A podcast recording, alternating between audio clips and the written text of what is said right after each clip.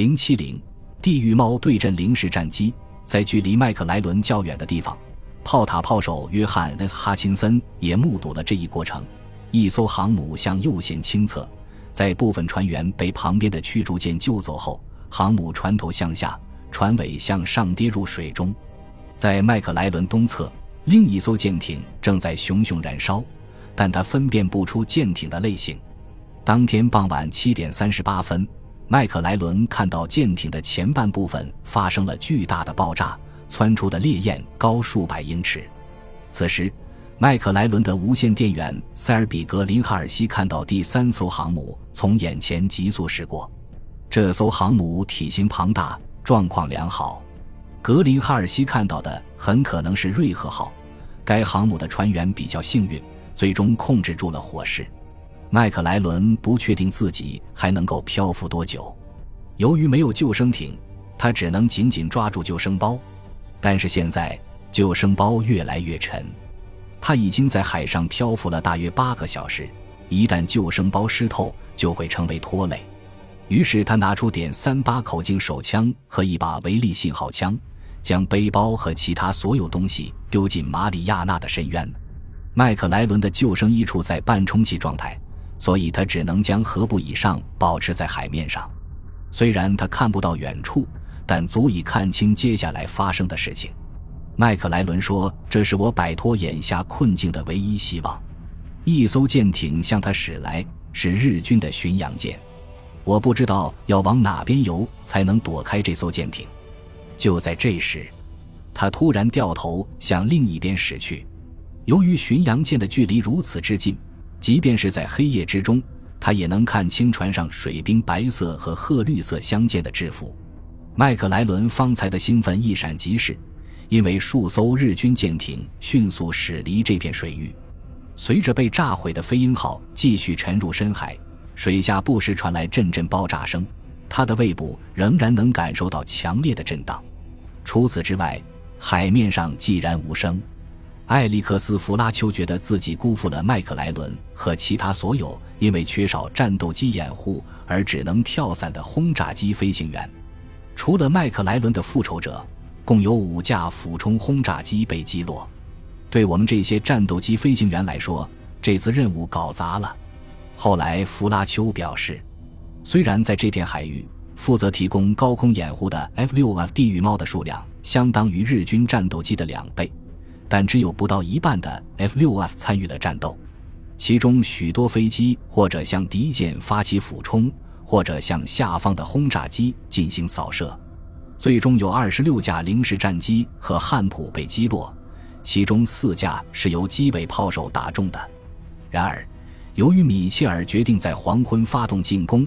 美军付出的代价远不止于此，许多飞行员负伤，大家筋疲力尽，他们的燃油即将耗尽。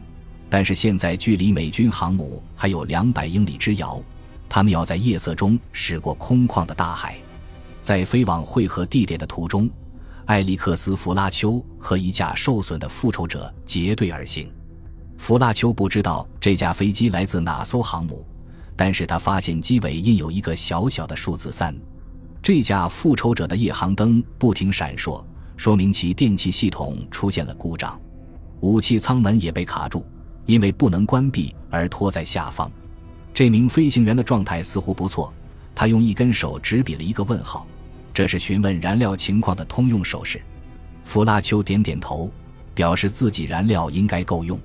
弗拉丘早就养成了尽可能节约燃油的习惯，除非有日军的子弹打来。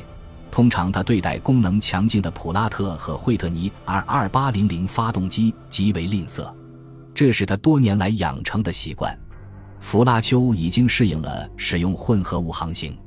复仇者的飞行员向弗拉丘示意，他觉得自己的燃料不足以返回航母。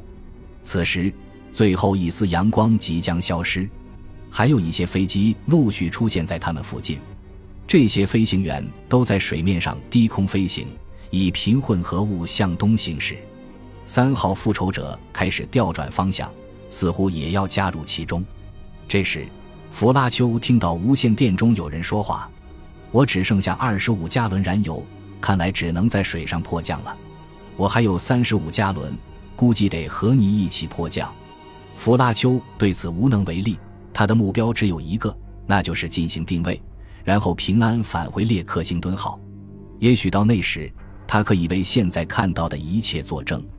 尽管这些飞行员燃料不足，但是如果聚在一起，就能增加他们的安全感和生存概率。弗拉丘只能将他们留下，听凭命运的决定。当时天色已晚，我由衷地向他们行了军礼。摆脱敌机后。汤姆·布隆来到集合地点，发现斯特利上尉正在一千英尺的高度盘旋。布隆和斯特利以及其他三架飞机一起向东驶去。斯特利已经和其他几名飞行员约好在前方会合。出发后不久，布隆发现飞机的油压过低，并向斯特利告知了这一问题。布隆的无线电源随即获悉此事。由于对讲机失灵。他无法与驾驶员通话，只能匍匐前行到驾驶舱中部，递给布隆一张纸条，上面写着：“如果你准备跳伞，就让武器控制开关闪三下；如果准备水上迫降，就闪两下。”这些情况都有可能出现。此时，弗拉丘孤身一人，距离航母仍然很远，他感到极度干渴。黑暗之中。弗拉丘想起列克星敦号待命室里汩汩流淌的喷泉，想起了许多事情。只要能够分散他的注意力，让他不再去听无线电中的声音就行。有人精神崩溃，开始在无线电中呜咽起来。四周是茫茫的黑夜和空旷的海洋。我很同情他们，但有那么一段时间，我不得不关掉无线电。吉格犬拉梅奇性格刚毅，他认为。有些人破坏无线电和广播纪律的行为可耻至极，令人难以置信。他对此十分气愤。如果真的有人出现紧急情况，当然可以发生，但很多人只是惊慌失措。对于眼下的危急情况，他不再抱有任何幻想。此时，是否能够遵守纪律以及能否专心致志，关系到他们的生死存亡。疲劳是一件很奇怪的事情。阿利伯克后来说，在那些患有战斗疲劳症的人当中，很少有人能够意识到疲劳的严重性。他们总是加倍努力，同时尝试其他方法，但是他们越努力越疲惫，能做的就越少。所以他们会竭尽全力，到了最后会满不在乎。他们或者在水上迫降，或者跳进海里。他们不惜拿手下的生命去冒险。却不知道自己为什么会这么做，他们只是过于疲劳，所以导致思维混乱。这种情况上至高层，下到新来的水兵都时有发生。对于这些返航的飞行员来说，疲劳症就像他们背后的零式战机一样，是足以致命的大敌。塔特上尉所在的分队成功的用鱼雷击中了飞鹰号，随后塔特上尉险些被两架零式战机击落。但他很快躲进了云层。塔特继续向东航行，最终冲出敌机的包围，与一架遭到重创的 TBF 结队而行。这架飞机的机腹由于起火已经变成了黑色。飞行员乔治·布朗伤势严重，血流不止。塔特试图让他跟上自己，但布朗开始下坠，无法保持航向。如果和布朗一起待下去，塔特的生存概率只会越来越小。他不得不离开布朗，独自前行。过了一段时间，欧马克上尉也遇到了布朗。起初，他为布朗领航，但这名负伤的飞行员没有航行灯，而且开始毫无规律地四处乱闯。在穿过一片云层时，欧马克跟丢了他。在列克星敦号上，米切尔焦虑地等待突击队返回。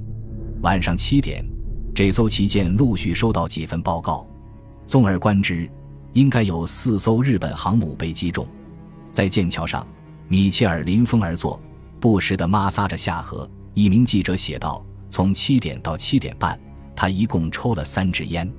每一次，米切尔都小心翼翼地从真皮盒子里抽出香烟，用火柴点燃。第一次点烟时，他将手放在烟盒下面，握成杯状。为了提高飞行员找到航母的概率。”米切尔手下三支特混舰队的分散程度超出往常。扩大特混舰队的覆盖范围，不仅能使飞行员更容易发现航母，而且可以在飞机着舰时让舰长拥有更大的操作空间。由于风向多变，舰长们用尽全力才能让航母迎风行驶。飞行员们已经疲惫不堪，所以不需要再从圆形航线切入。此外，米切尔准备采取另一个措施，他将启动一项重要的救援方案。